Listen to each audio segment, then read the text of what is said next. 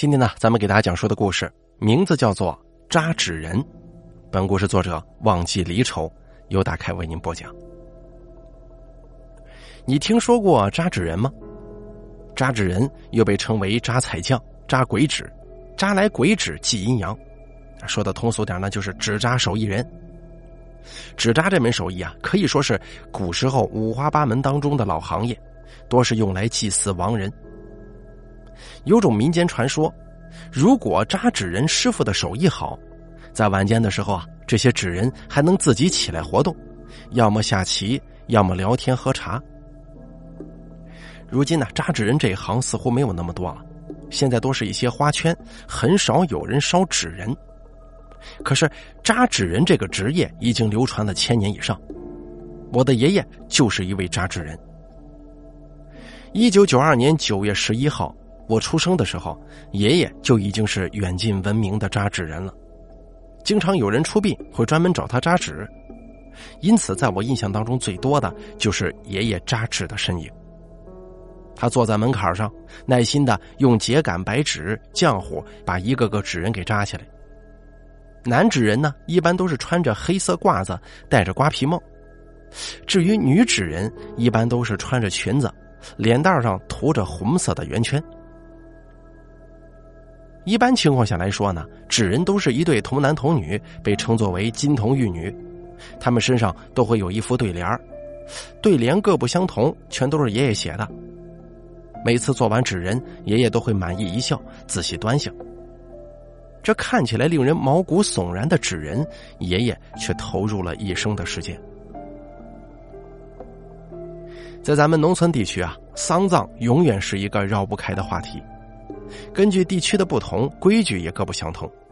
可纸人在当时的葬礼上是必须要有的东西，因为有一种古老的说法，据说纸人是黄泉的引路人，任何人想要进入地府，都得需要纸人的帮助。金童玉女遇山开山，遇水搭桥，可以安然无恙的把人送往地府。不过，这种封建迷信的说法，我是从来不会相信的。爷爷对此也只是一笑，从来不当回事爷爷虽然是扎纸人，可他平常呢不扎，要是有人需要了，他才会连夜赶制，甚至会根据要求去做各种各样的纸人。大部分时间，爷爷都会等待客人到来。我五岁的时候，父母都出去打工了，只有爷爷留在家中，我没事啊，就看着他做这个纸人。只见爷爷蹲在地上，手中拿着毛笔，抹着油彩，一笔一画开始精雕细琢自己的作品。他的神情无比专注，在他面前，一个纸人逐渐显露出一个男童的相貌。男童纸人在农村十分好卖，尤其是一些无儿无女的人死了之后呢，都要烧给他一些男童纸人，就是希望他能在地府多一个儿子。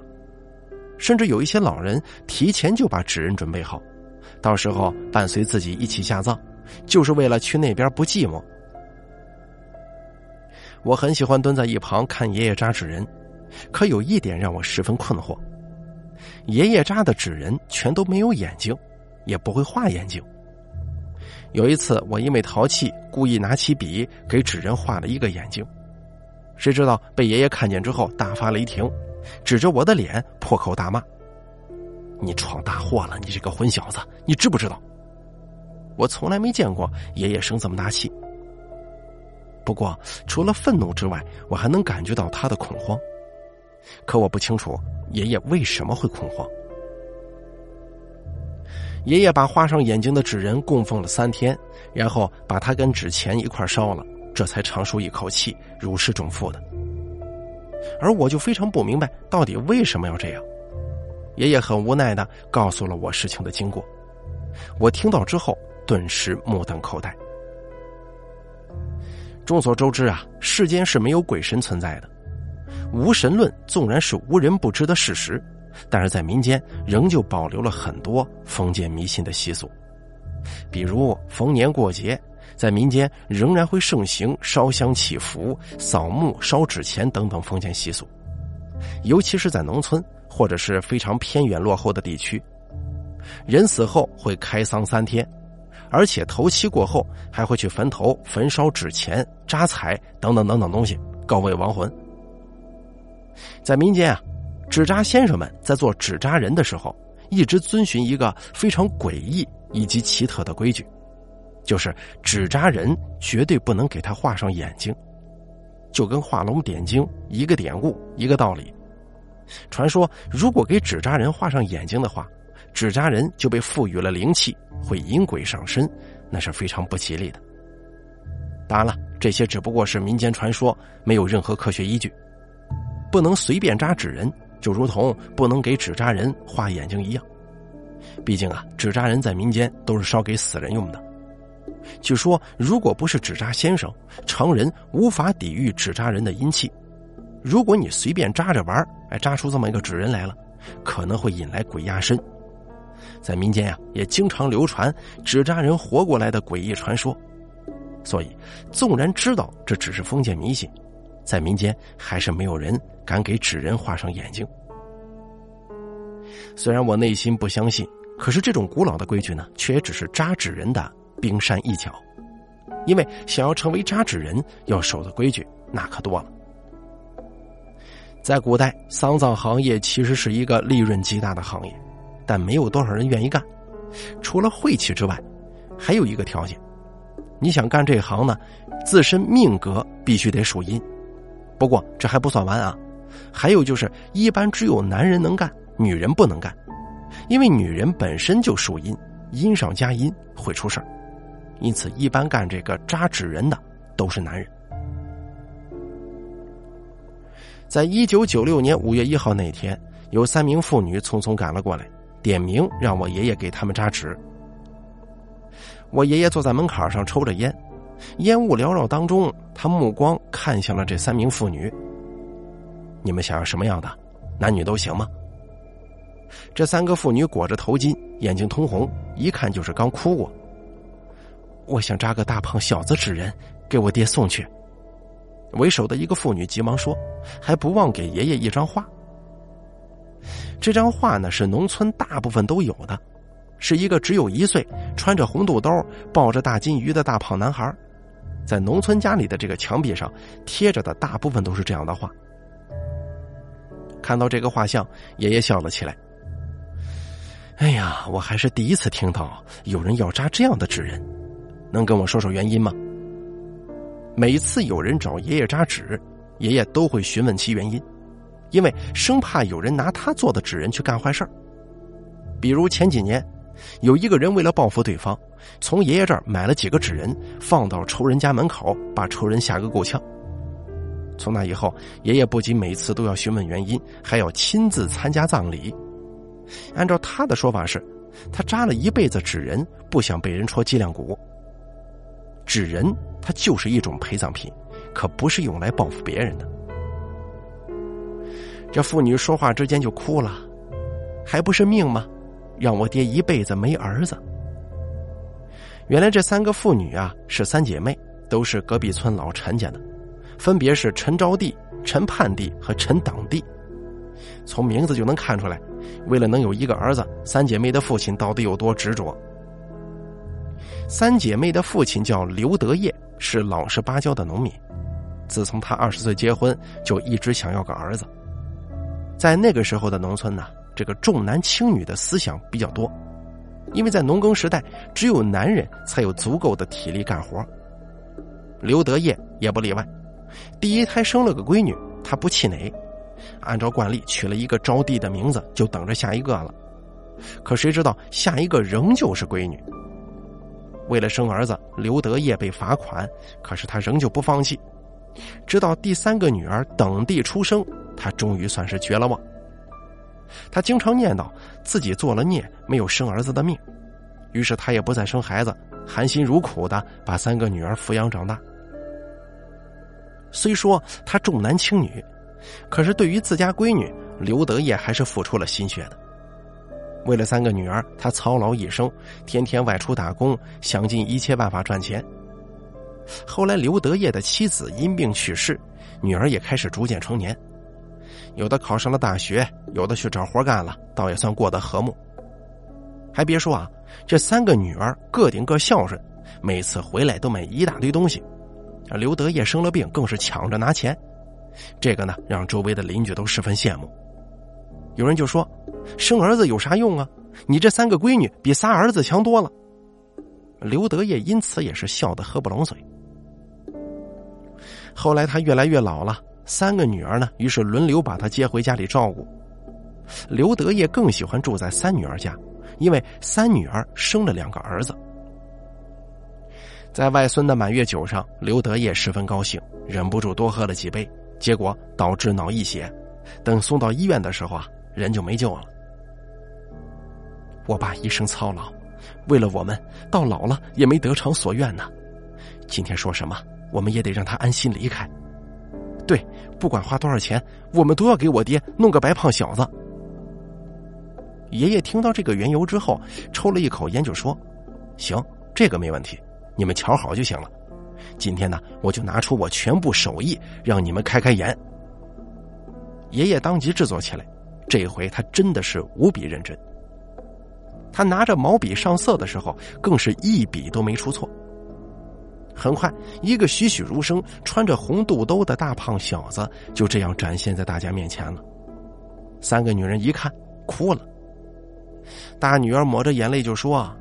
要是我爹真有这么一个大胖小子，该多好呀！他生前一直念叨这件事儿呢。对呀，这件事情也是他永远的遗憾。我已经跟大夫说好了，小儿子姓刘，他也同意了。我终于给爹留下香火了。爷爷看了一眼大胖小子，皱了皱眉头，就说：“别着急呀，光一个大胖小子还不够，还要弄个龙女，这才叫金童玉女。”三女儿说。还是多弄几个大胖小子吧，我爹就喜欢这个呀。爷爷摇了摇头，满脸沧桑的说：“你爹肯定喜欢大胖小子，可是啊，他更喜欢你们这些闺女，去了那边还想念着你们呢。弄个龙女给他尽尽孝。”话音刚落，几个女人就哭了。很快，刘德业下葬了，在葬礼上，爷爷带着我看着火光冲天。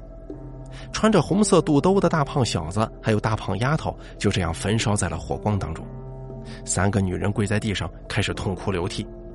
爹呀，儿子我给你烧过去了，您这回可算是有儿子了。我们老刘家的香火肯定不能从这儿断绝，您就放心走吧。火光冲天，哭嚎不已。年幼的我却并不觉得害怕，只是觉得温暖。爷爷拉着我就离开了。我抬起头问爷爷。爷爷，他能收到儿子吗？肯定可以呀！金童玉女抬着轿子，轿子里面坐着的正是他呀。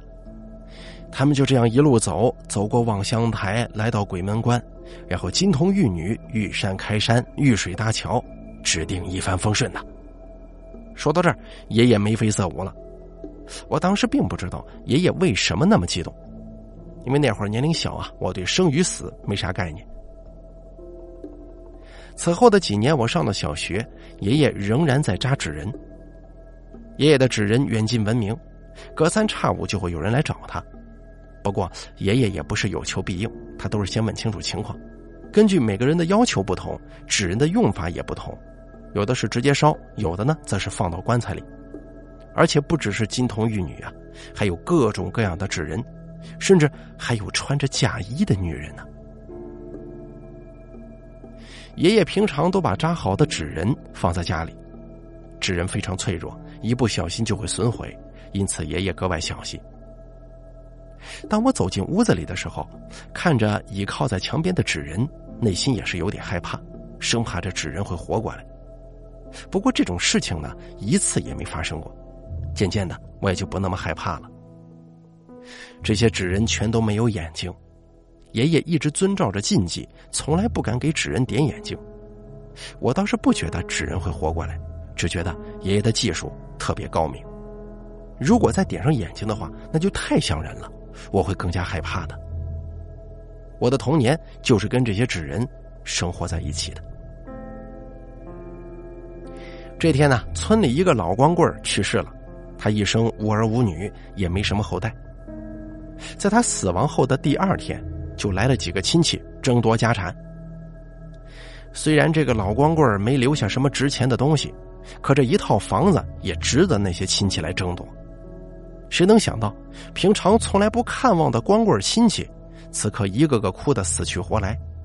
他的邻居看到这一幕，感觉十分滑稽。为了表示自己的孝顺，几个亲戚找到了爷爷，一个个叽叽喳喳喊着要给光棍买纸人。爷爷脸色阴沉的站在一旁没说话。那个老光棍爷爷认识，叫许宗。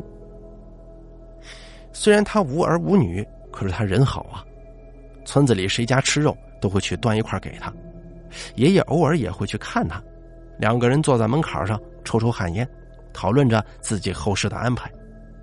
到了这个岁数嘛，也没啥禁忌了。许宗经常感慨，他其实不是光棍，只是妻子很早就过世了，没留下儿女罢了。他一生伤感，不想结婚，就这样才成了老光棍。这老光棍的日子自然过得是凄凉啊，因此爷爷隔三差五就带着我去见他。许宗对我也很好，我亲切的称他为二爷爷。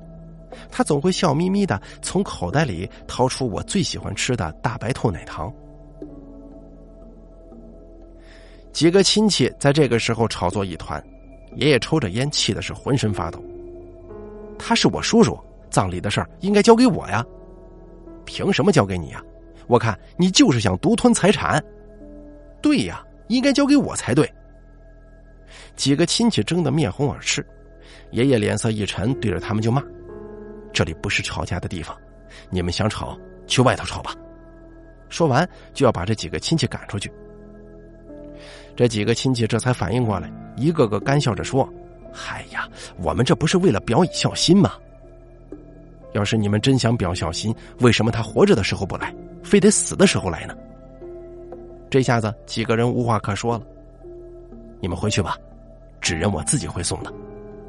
爷爷很快就把他们赶了出去。他蹲在地上，口中喃喃自语：“兄弟呀，这辈子过得真快呀！你这么快就走了，我也没什么可送给你的，送你几个轿夫，载着你去找媳妇儿吧。我相信他已经等你等很久了。”这天晚上，爷爷抽了一夜的烟。两天后，许宗下葬，他的亲戚买来一大堆纸人、纸牛、纸马，还有一大堆的女纸人。许宗，你就安心的去吧。我知道你打了半辈子光棍这回啊，我给你烧了五个老婆，你不会再孤独了。几个所谓的孝子贤孙嚎啕大哭，却把爷爷气得够呛。烧什么老婆呀？他有媳妇儿，他这是要去见他媳妇儿去了。你们烧这个，不是害他们夫妻不和睦吗？爷爷跺着脚想要把这些纸人拉走，可是却被那几个亲戚给拽住了。后来，爷爷只能眼睁睁的看着这些纸人被焚烧。爷爷生了一肚子气，回来的时候，他又制作了一个一身汉服的师爷，给许宗烧了过去。我这兄弟嘴笨呐，身边有那么多女人，没法跟老婆交代。我给你烧个师爷，去给他解释一番。一想到这里，爷爷笑了，心结也就解开了。后来，许宗的亲戚为了他的房子。打了好几场官司，弄出很多笑话。爷爷越来越老了，村里打工的人越来越多，每隔一段时间都会有老人去世，十里八村的人都会去找爷爷扎纸人。不过，爷爷也不是全部答应，因为扎纸人有很多的讲究，他们有三不扎。第一种就是孕妇，这可不是一条生命，他们煞气比较重，扎纸人是不敢触碰的。第二种民间泼妇，这种人生前别人就害怕，如果给他们扎的话，还会去纠缠你的，只能去躲，不能沾染。第三种就是同行业的同事，跟自己干的是差不多的行业，都是捞偏门的，扎纸人是不会做的，这是行业禁忌。爷爷对于禁忌看得很重，有大老板花高价，只要违反了禁忌，他也不会去做。他说：“一旦犯了禁忌，必然会有灾难发生。”小时候我十分调皮，经常跟着一群小伙伴四处撒欢路边有一座孤坟，我也不知道是谁的。当时几个小伙伴说：“谁能踹翻坟头，就当孩子王。”我心动了，飞起一脚把坟头踢开。可谁知道，刚回到家我就发起了高烧，然后一病不起，这可把爷爷给急坏了。他问清楚原因之后，骂了一句：“真是不知死活。”然后他就匆忙开始制作纸人。很快，一个个头、相貌跟我差不多的纸人被他描绘出来。而这一次啊，爷爷思前想后，叹了口气，给纸人点上了眼睛。然后他在坟头把纸人烧了，口中更是念念有词：“小孩子不懂事儿，您老千万别计较啊。”第二天我烧就退了，整个人恢复了清醒。爷爷后来告诉我，纸人不只是用来烧给死人的，它还有一个特殊的作用，那就是分身。跟我模样差不多的纸人就相当于我的分身，它能替我挡灾。我不明所以，但之后再遇到孤坟。我再也不敢靠近了，更别说踢了。两千年七月六号，村头的老李家的老头病危了，在这个时候，他虚弱的拉扯自己的女儿，让他找来了爷爷。爷爷带着我来到了老李头的床前，老李头已经虚弱的快说不出话来了，他瞪大了眼睛看着爷爷，口中突然喊了起来：“苦啊，我这辈子苦。”在他断断续续当中，我听到了老李头的一声。年轻的时候有一个恩爱的老婆，可谁知道因为嫌弃他没钱跟别人跑了，他只能独自拉扯自己闺女。后来又找了个媳妇儿，生活也谈不上恩爱。现在眨眼之间，老伴去世，他这一生也走到头了，内心深处充满了遗憾。他这辈子没过上自己想要的生活呀。于是，在临死之前，他说出了自己的心里话。说：“我这辈子做梦都想当皇帝，尝尝什么滋味他这话一出，周围的人都呆住了。谁能想到，一个农民在临死的时候，竟然说出这种话来？爷爷笑眯眯的说：“我也想啊。”老李头也跟着他笑了。对呀，谁不想呢？老李头平常最爱看电视，当时古装剧流行。男女之间恩爱的东西他不懂，每当有皇帝，哎，他就很激动，尤其是《康熙微服私访记》，他看得特入迷，口中也能念叨两句。一生贫苦的他，对于皇帝的生活有一种深深的向往，只是平常不好意思说出来。如今快死了，倒也没啥忌讳了。按照老李头的意思是，自己反正快死了，积蓄拿出来办一场大的。葬礼上的纸人更是有讲究，皇帝有的他都要有，什么三宫六院七十二妃，什么御前侍卫，什么太监总管，他说的头头是道，脸色竟然红润了不少。爷爷看出了点什么，他一咬牙就说：“老李呀，你也知道，这种事情是犯忌讳的，你命格不够，哪能这么操办呢？”老李头说：“我不管。”我窝囊一辈子了，真要是犯了忌讳，我下十八层地狱就好了。老李的脸色有一种病态的红晕，抓住爷爷的手就是不放开。爷爷一咬牙，点了点头：“老伙计呀，啥也别说了，我一定给你办的漂漂亮亮的。”老李点了点头，身躯一瘫，没了气息。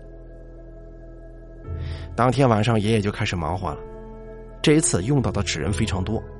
金銮殿宫女、太监、妃子、御前带刀侍卫，爷爷，这皇帝的葬礼是什么样的？我哪知道啊？弄几个纸人糊弄过去不就行了？咱都是农民，又没啥陪葬品，还不行陪葬几个纸人呢？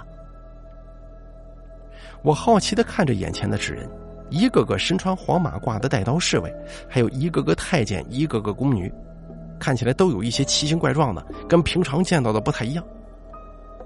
谁知到了晚上，老李头的女儿过来了，跟爷爷商量。我当时正在入睡，只听到爷爷跟他的争吵声。咋了？不按你爹的意思办了吗？听说犯了忌讳。再说我爹是个农民呢，这么办合适吗？农民咋了？一辈子不偷不抢，凭本事吃饭，汗水滴在地上能摔成八瓣，死后就不能风光大葬吗？可是我家没这么多钱呀。放心吧，纸人不贵，这都是假的。就这些黄纸能有多少钱呢？瞧好吧。第二天呢，爷爷连夜赶制了好多纸人，开始运送过去。什么侍卫啊、太监呢，这样那样的纸人，这个都需要焚烧。至于妃子，选了跟老李头陪葬。至于皇后嘛，爷爷没话，总要留个空位给老李头去世的妻子吧。这场葬礼办得十分滑稽，老李头家里并不富裕，大操大办，也就是请了四个青壮年抬棺，啊，队伍一路吹吹打打，唢呐声震天响。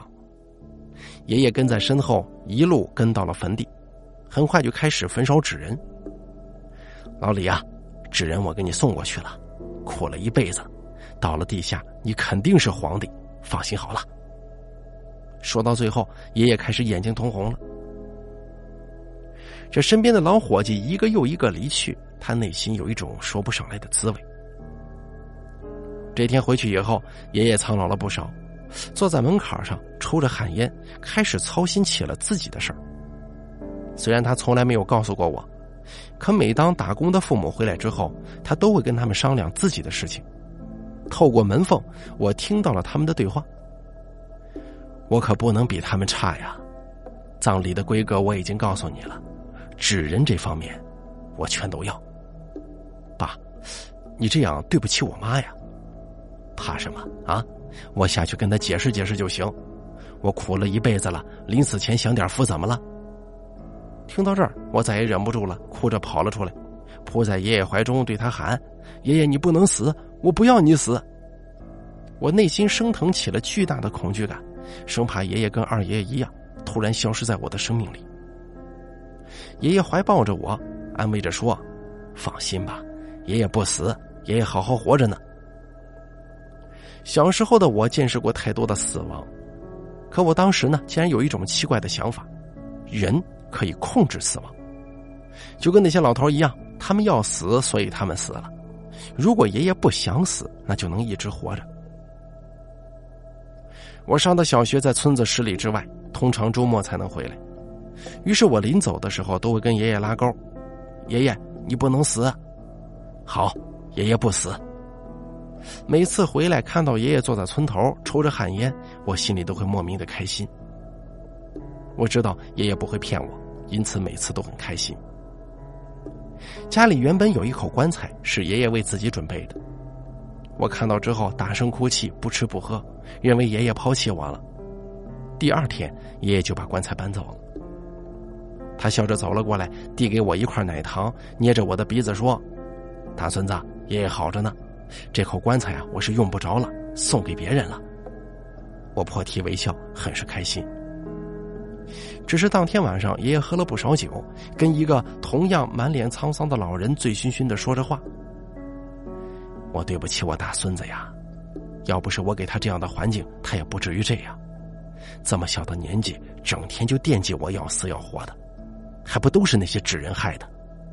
爷爷如同泄愤一般的骂。这天是星期一，我准备去上学了。爷爷亲自把我送到了车里，站在村头，久久都没说话。回家之后，他把家里的纸人全部倒腾出来，然后烧了一把大火，把所有纸人付之一炬。周围的人看到之后都觉得挺可惜，爷爷却骂道。我扎了一辈子纸人，到头来我孙子不得安宁，全都是他们害的，烧了他们一了百了。只是说话间，爷爷却蹲了下来，红了眼眶。等我回来的时候，家里已经没有纸人了。我很好奇，爷爷却乐呵的说：“纸人全都被一个大老板买走了。我以后老了干不动了，这种事情啊，还是交给年轻人去做吧。”在这之后，爷爷就不再扎纸了。转眼我上了初中，爷爷越来越苍老。每次临走的时候，我都会跟他拉钩：“放心吧，孙子，你没考上大学之前呢，爷爷好着呢。”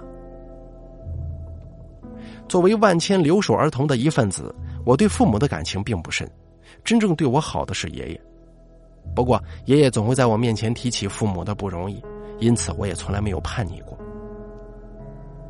很快，我到了初中，父亲在工地受伤，爷爷无奈之下重操旧业，干起了扎纸人的买卖。而这一次呢，他遇到了一生当中最为特殊的一个要求。一个叫魏本霞的妇女匆匆找了过来，她红着眼睛向爷爷求了一个纸人：“我妹妹女儿被人奸杀了，凶手到现在都没找到呢，已经几年过去了，我妹妹思女成疾，眼睛都快哭瞎了。我知道你手段高超，你给我画一个一模一样的纸人，给我妹妹留个念想啊！”爷爷大吃一惊，他这辈子还是第一次给活人做纸人。哎这可不行啊！这是犯忌讳的。可妇女跪地相求，爷爷只能答应。可接下来妇女的话更让爷爷大吃一惊：“你把眼睛也画上吧，不然不像活人呢。”这更不行了，这可是要出大事了。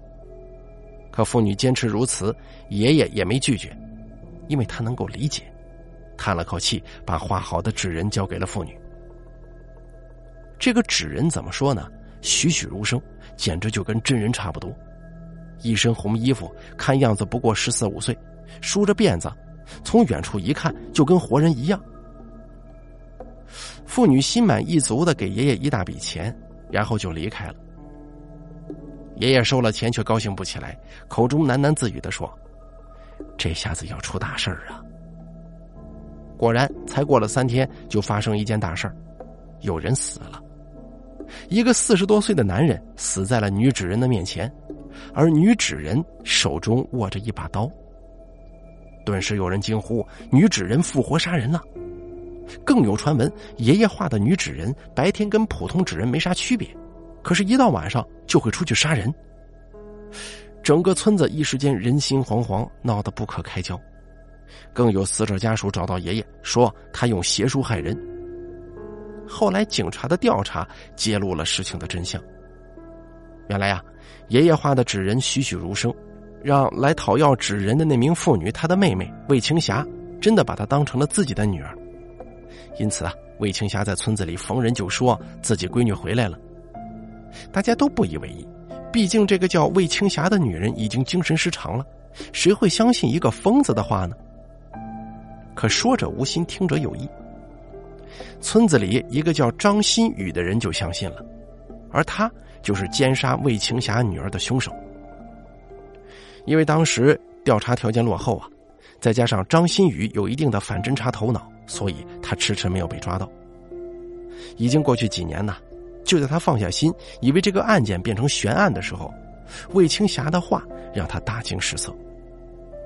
于是，在夜晚。张新宇拿着一把刀翻过墙，想去看看情况。等他撬开门走了进去，一眼就看到了女纸人。因为天色太黑，他一看，吓了一跳，把他误以为真人了。他以为被他奸杀的女人来找他报仇来了，大惊失色之下，又拿起刀捅了几下。可刀刀直中要害，女人仍旧死死的盯着他，眼神当中充满了冰冷的感觉。张新宇被吓坏了，他连续捅了几刀，发现一点血都没流出来。此刻的他也不知是怎么回事，竟然选择自杀了。他竟然把刀子调转过来捅了自己几刀，就这么死去了。这件事情啊，就这样真相大白了。警察认为，当时的张新宇因为黑夜的原因，再加上做贼心虚，爷爷的手艺又太逼真。让张新宇真的把纸人当成了活人，面对自己已经杀死的人又活过来，而且不论怎么杀都杀不死，张新宇的精神彻底崩溃了，于是才有了这样离奇的事件发生。这件事情发生过后，爷爷的大名不胫而走，大家都认为是爷爷给纸人点上眼睛，才让纸人活过来的，是纸人活过来为自己复仇的。于是，接下来呢，每天都有人来找爷爷，络绎不绝。爷爷照例给他们扎纸人，只要不违反禁忌，爷爷一律满足。二零零八年，我正在读高中，高中距离村子足足有几十公里，因此我长期住宿。这天，我妈风尘仆仆的赶了过来，我预感到事情有些不对劲儿。你爷爷走了。我妈这话一说出口，我脑袋轰的一声，接下来的事情，我的记忆就变得很模糊了。我只记得我发疯一般的坐上车，回到了家里。在这里，我看到了那个熟悉的棺材。原来啊，棺材一直被爷爷藏起来了，现在终于用上了。没有临死前的告别，也没有任何遗嘱。等我再次见到爷爷的时候，他已经躺在了棺材里，身上穿着寿衣。我很想哭啊，但是我哭不出来。我想质问爷爷为什么不遵守约定，可我问不出来。我长大了，也知道这世上有很多很多的无奈，不是谁不想死就能不死的。到了晚上，我独自一个人为爷爷守灵。风雨飘摇的灵堂，惨白的蜡烛和灯笼，周围是遍地的纸人。这些纸人都是爷爷生前留下的。不知道为什么，我有点害怕。这个时候，雷电忽然响了起来，我脸色巨变，目光看向四周。不知道为什么，我感觉周围的一切越来越恐怖了。周围的纸人面孔似乎越来越诡异，他们的身体竟然在动。我这才惊讶的发现，这些纸人的眼睛已经不知道什么时候被点上了。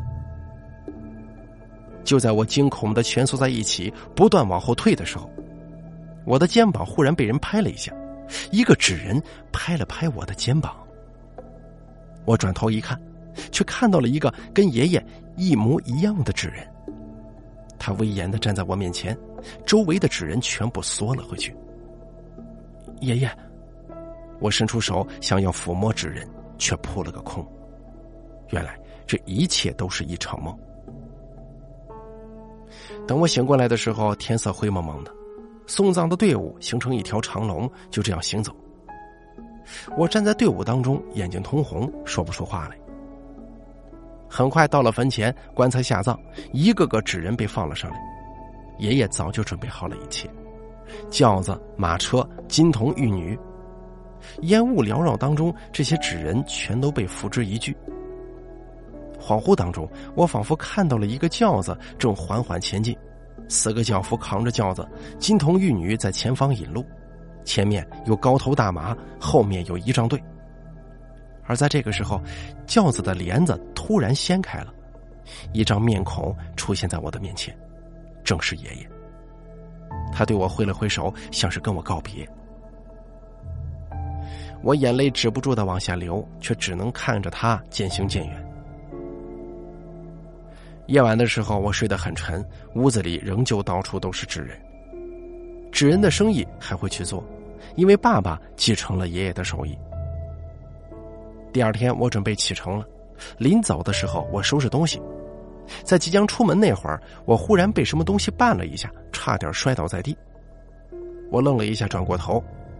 在我身后是一个长相跟爷爷十分相似的纸人，他就这样直勾勾的看着我。我浑身颤抖了一下，伸出了手指，跟他的手指缠绕在一起。这次说定了，不能离开我了。